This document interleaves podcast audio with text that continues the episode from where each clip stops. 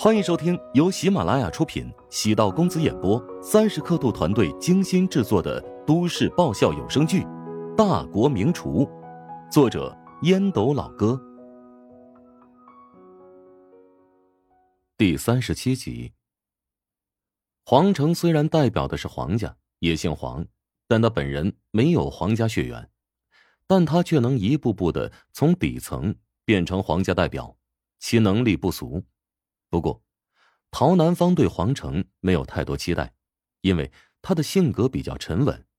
如果黄成也选择作弊上官，那意味着这场饭局没有任何价值，成了无用之功。对詹家的狙击，自然也就得另辟蹊径。以陶家现在的实力，真要对詹家全面进攻，杀敌一千也得自伤八百，而且很有可能会被渔翁得利。陶南方表面不动声色，心情却是极度不美丽。既然你们都不感兴趣，那么陶家将会对詹家单独发起进攻。我提前跟诸位打声招呼，如果影响到你们的利益，还请见谅。黄成意外的望了一眼陶南方，暗忖：怎么没问自己的意见？他轻松一笑：“哈哈，我呀，代表黄家明确表示。”愿意加入此次合作。黄成的话让所有人都很意外，包括陶南方在内也很错愕。他没想到第一个支持自己的，竟然是事先最不看好的黄成，而且他的态度积极主动。黄成的明确表态让王鼎和曹云峰陷入沉默，他们开始计算得失。詹家虽然实力雄厚。但黄家和陶家联手的话，必败无疑。詹家无疑是一块肥肉，难道就任由黄家和陶家分食吗？既然黄总这么有信心，我也感兴趣了。我会跟家族高层强调此次合作的意义和价值。不过，在分割詹家产业的问题上，咱们是否还得坐下来细谈呢？曹云峰再度率先变笑脸。讨好的与陶南方说道：“王鼎见曹云峰也答应了，连忙说：‘陶老板，请你放心，王家也不差事儿，该使力气的时候绝对不掉链子。’”陶南方举起酒杯，笑着道：“ 那就提前庆祝咱们的合作顺利成功。”四只白瓷杯轻轻碰撞，好酒酱香弥漫。初步达成合作意见。饭局结束，陶南方在后院设下茶座，穿着旗袍的女茶艺师给三人烹饪香茗。前几天呢，跟您的女婿见过一面，哎呀，这还真是个让人惊讶的年轻人呐。黄成找到机会跟陶南方拉扯家常，希望能够拉近关系。他并不知道陶南方对自己这个女婿态度比较奇怪。陶南方不动声色，笑道：“年轻人嘛，太年轻，没有定性。如果有什么不对的地方，你跟我指出来，我到时候批评他。”嘿，我这可不是胡说八道啊！我跟这徐鹤祥私交是不错的。前几天呢，在他的带领下，到了您女婿开的饭馆啊，不，准确来说啊是食堂，享用了一顿美食啊！哎。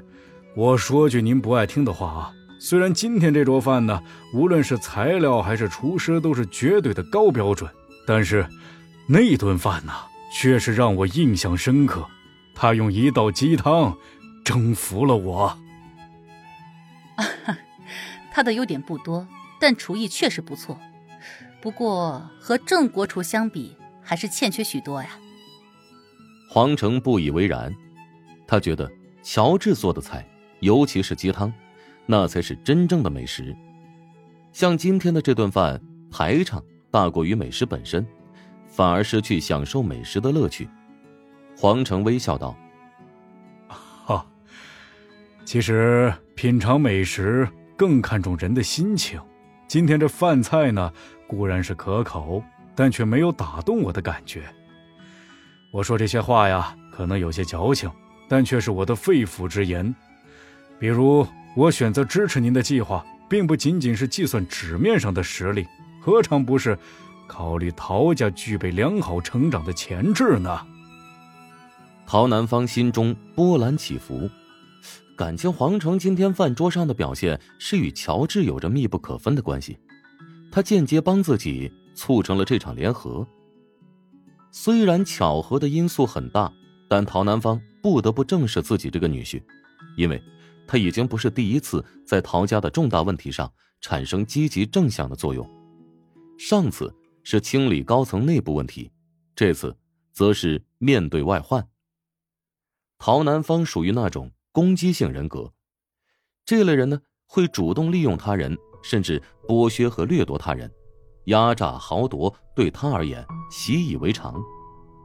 如果没有什么可见的利益，他会失去兴趣。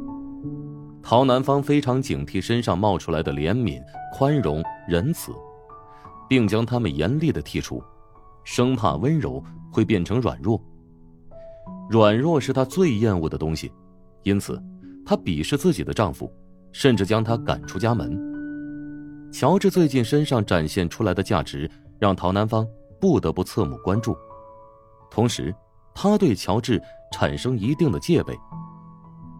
怀香集团未来肯定是要交给自己女儿打理的，而乔治注定是个帮手，或者说只是个附庸。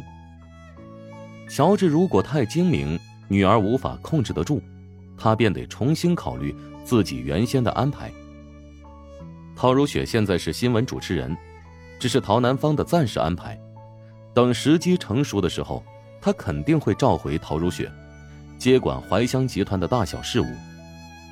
陶南方得知自己患有癌症之后，已经让律师安排遗嘱，而且，在陶如雪结婚之前，陶南方将很多股份转让到陶如雪的名下。如此。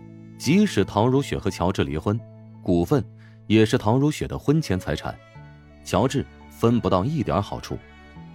这很多人都说呀，丈母娘看女婿越看越欢喜，但陶南方看乔治，总是隔着一层纱，尤其是他在暗中促使很多事情发生变化，让陶南方更是觉得有种不可控的因素在滋生。陶南方坐车返回医院的路上。拨通宋恒德的电话。如果网红食堂三个月之内做不到月营业额一百万的话，就收回经营管理权。按照餐饮业的规律，至少半年才能出入正轨，三个月的时间实在太紧了一点呀。你的话有点多。一家大专院校的食堂，再怎么折腾，能起什么浪花？还是让他按照我的计划，一步一步的往上走。八大菜系厨王争霸赛即将开始内部选拔，没时间让他在其他方面花费太多精力了。倒也不怪陶南方瞧不上乔治的创业项目，而是他所处的位置比较高。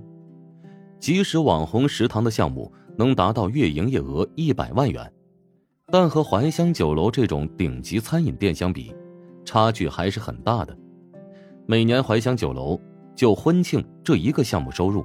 就能够达到一点五个亿，而且利润达到百分之五十以上，而且怀香集团类似怀香酒楼这个级别的酒店，全国有二十多家。有这么一个庞大的基础，陶南方显然看不上女婿创业的小打小闹，他只是为了激励女婿，所以拨款一百万让他去折腾一下，一分钱赚不回来也无所谓，关键是女婿以后。要乖乖的服从自己的安排。遵命。挂断陶南方的电话，宋恒德也是有些无语。按照陶南方的意思，竟然想将自己的女婿朝厨师的方向培养，否则也不会一开始就让他在怀香酒楼当打杂的实习厨工了。陶南方的脑回路很清晰啊，如果换做其他人，肯定是会将家里人安排在轻松的管理岗位。宋恒德对乔治的履历有过研究，他曾经在大学学习酒店管理专业，因此呢，在行政岗位上可以更好的发挥自己的特长。站在自己的立场上，宋恒德不希望乔治进入管理层。作为职业经理人，在家族企业中，最忌惮的便是关系户。何况乔治还是陶南方的女婿呢？